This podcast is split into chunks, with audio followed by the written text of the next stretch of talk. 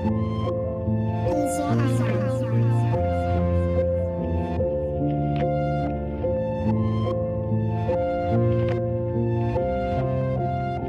いというわけで昨日の続きです。まあ進化論的にね考えるとその常に生物人間を含めた生物っていうのはまあ、えーその場の最適っていうのを選んで出していくと、まあ、その結果としてですね、まあ、に人間はその資本主義っていう状態にまあ突入してるわけですよね。なんだけど、まあ、その結果ですね、まあ、とんでもないこといっぱい起こってて、まあ、特に環境破壊っていう、まあ、一番とんでもないことが起こってるんだけど、まあ、それはですね、その、あの、人間の生物としての能力の限界っていう、まあ、制約があるよねっていう話をしてましたと。でですね、まあ、その、えー、有物史観か。まあまあ、このね、著者の人がもうマルクス経済を語ってるんで、まあ、有物史観のっていう考え方からするとですね、まあ、あの、ね、物の面から人の精神っていうのは規定されてるって、まあ、考え方なわけですけど、でですね、まあ、この著者は、まあ、いろんなですね、こういう価値観で考えるべきだ、こういう価値観になるべきだ、みたいな感じですね。まあ、この人の精神はこうあるべきだ、というふうにな語り方をしていると。まあ、でもですね、実際に人の精神というのがですね、その形になってないってことは、まあ、物の面から考えて、まだその形に到達してないってことだと思うんですよね。まあ、その、多少違和感が出てきているから、この本がベストセラーになるぐらいの土台はあるけど、著者がこうあるべきだということをですね、よっしゃ、実践しよう、確かにそうやっていう風になるような、えー状態に、物の面ではなっていないってことだと思うんですよね。まあ逆に言うともなっていないように見えるという人間の認識の能力の限界に差し掛かってるというか、まあ今、あの、もっとね、でもっと人間の認識能力ではすごく、あの、あの大きかったらですね、あの、やべやべやべ、環境変化マジやべえじゃん。このままじゃすぐやめだ。よし、明日からすぐ、もう自給自足だみたいな感じになるわけですけど、あの、そういうものは持ってないので、えー物の面を見見ていてもまあまあまあえっとこんなもんでしょうとこの本でも読んどこうかなぐらいなのが、まあ、今の関の山でしょうというふうにまあ思いますと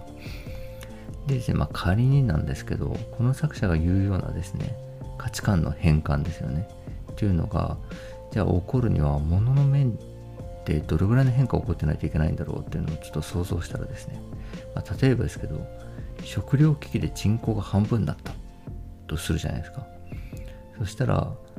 ブルシットジョブは全て消えると思うんですよね。で、エッセンシャルワーク、つまりご飯作ったりとかですね、人のケアをしたりとかする人の給料めちゃくちゃ上がると思うんですよ。でですね、あの、価値じゃなくて、価値じゃなくてですね、使用価値のです、もうめちゃくちゃ上がると。まあ、ご飯とか生活必需品なわけですから。でですね、あの、まあ、もっと言うと誰もメタバースの土地とかをですね、数千万で買ったりしないですよね。みたいな感じでですね、あの、例えば、本当これぐらい壊滅的な状況っていうのが、物の面で揃ってたらですね、そしたら、それはもう作者のですね、望む通りのようなですね、えっ、と、精神状態、精神にですね、まあ、作者がもう言わずとも勝手になると思うんですよね。なのでですね、なんかこう、逆に言うと、物の面が変わってないのに、こうあるべきだって言っても結構やっぱどうしようもないなっていうふうにやっぱ思うわけですよね。じゃあですね、まあ、ね、あの、作者がね、頑張ってこんなこといろいろ調べてですね、で、こうあるべきだって言ってるのをですね、いやこうあるべきだって言われても、どうしようもないよっていうふうにですね、却下するんだったら、じゃあどうすればいいんだという話なんですけど、まあね、僕もそんな専門家とかじゃないんで、あれですけど、あの、まあ、まずですね、やれることはやっぱめちゃくちゃ少ないなと思うんですよね。で、あとですね、まあ、これもちょっと悲観的に聞こえるかもしれないですけど、やっぱ現実的に危機の回避ですね。まあ、危機って何だって言ったらですね、まあ、不可逆的に急激な気候変化が起こることですよね。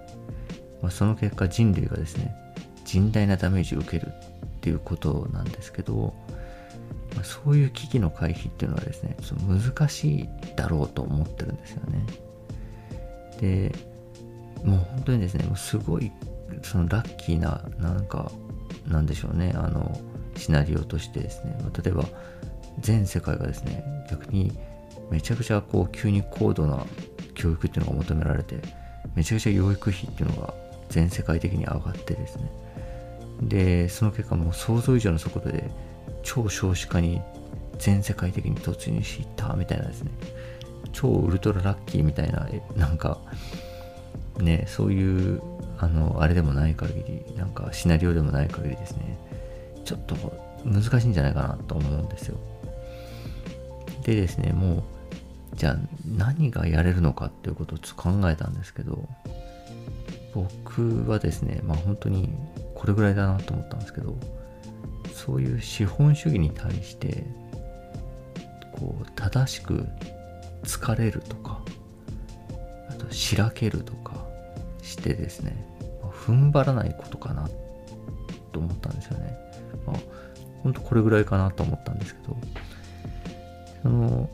資本主義っていうのはまあその新しい差異を発見し続けるっていうもう宿命を背負ってるわけですよね。でですね、この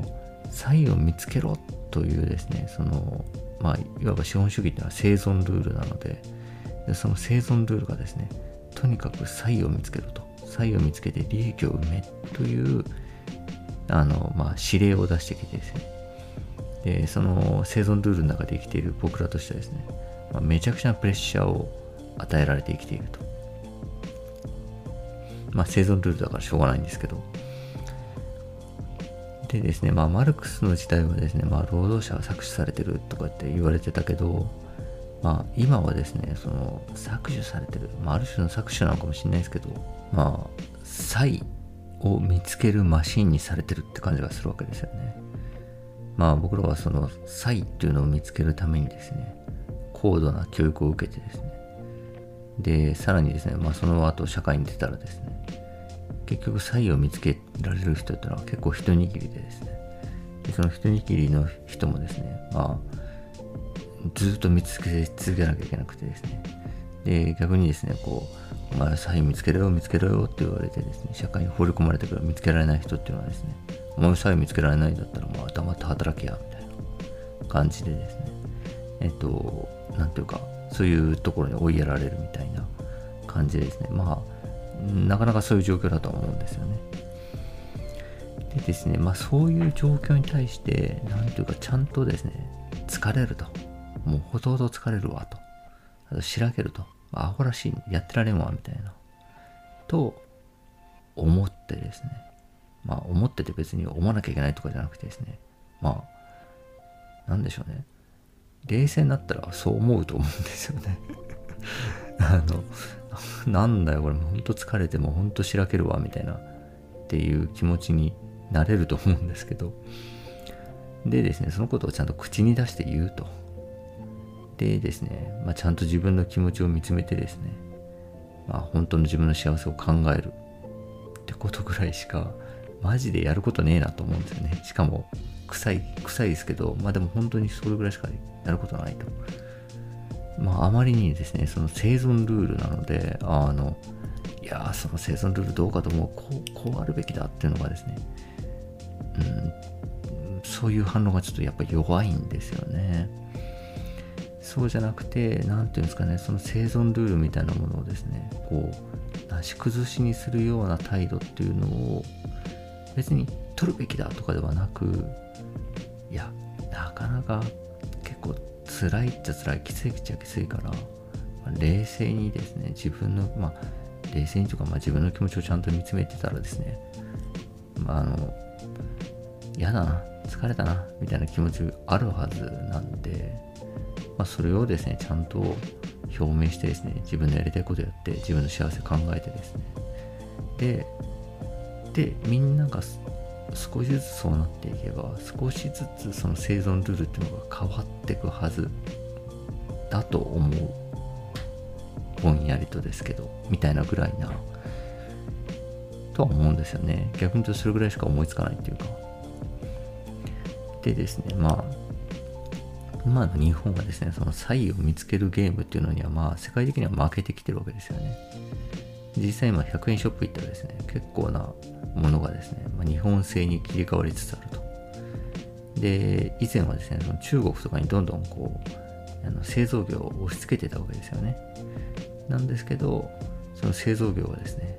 こう郊外と一緒にですね、また日本に戻ってきてると。ね、一旦こう、ね、60年代とかですね、製造業で頑張って郊外垂れ流しだったけど、ちょっと産業が高度化してですね、それがなんか目に見えない外国に行ったかと思ったらですね、また戻ってきましたみたいな 感じなんですけど、まあ、そうそういう状況の中でですね、よっしゃーとね、また大和魂見せたるぞとかね、なんかそういうようなですね、なんか感じじゃなくてですね、あ、もう疲れたなと。あ、もう、もうええやろうと。あ、もう、あと、なんかアホらしいわと。いうような精神が持てるくらいには、まあ日本はですね、良くも悪くも物のの面の条件が揃ってきてんじゃねえかなっていう気もしてるんですよね。でですね、まあ、あの、だからまあ、そういうふうに、なんていうかな、まあ、精神のを変えうるんじゃないかなっていうふうに思うんですけど、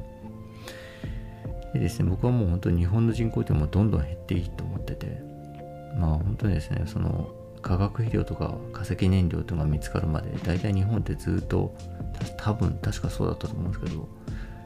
あの最大人口3000万人くらいだったわけですよね、国土的に。で、多分これがまあ日本の器なんですよね。でですね、まあ、もっと言うと僕はね、その、あの将来的にですね、可逆的な気候変化くらいなことが起こってですね、で、人類が甚大なダメージを受けるってことを避けられないんじゃないかと思っている派なので、えー、器以上の人口を抱えてるっていうのは将来的にリスクになるんじゃないかなと思ってるんですよね。で、急激な変化っていうのにやっぱ耐えられるぐらいにですね、えー、スケールダウンしといた方がいいと。その、まあ、その器に合った状態にしといた方がいいと。器に合わない状態でね、例えば今のね、日本の1億2000万人の状態で、あの、エネルギーの、えー、輸入が完全にシャットアウトしてですね、あの、あのストップしてですね、で、さらに食物の輸入も全部ストップしたらですね、もう本当に目も当てられない地獄とかしますよね。そうじゃなくて、まあ、本当にですね、ちょうど、ちょうどこれぐらいのスケールだったら、まあ、日本だけでも暮らしていけるわぐらいな感じにですね、えー、なっても、別に僕は構わない。その結果、経済がめちゃくちゃ衰退しても別にしょうがない。な、というふうに思います。まあ、どうでしょうね。あんまり共感してくれる人いない気もしますけど。まあ、というわけで、えー、すごく長くなりましたけど、えー、人申請の資本論家の感想となります。えー、以上です。ありがとうございました。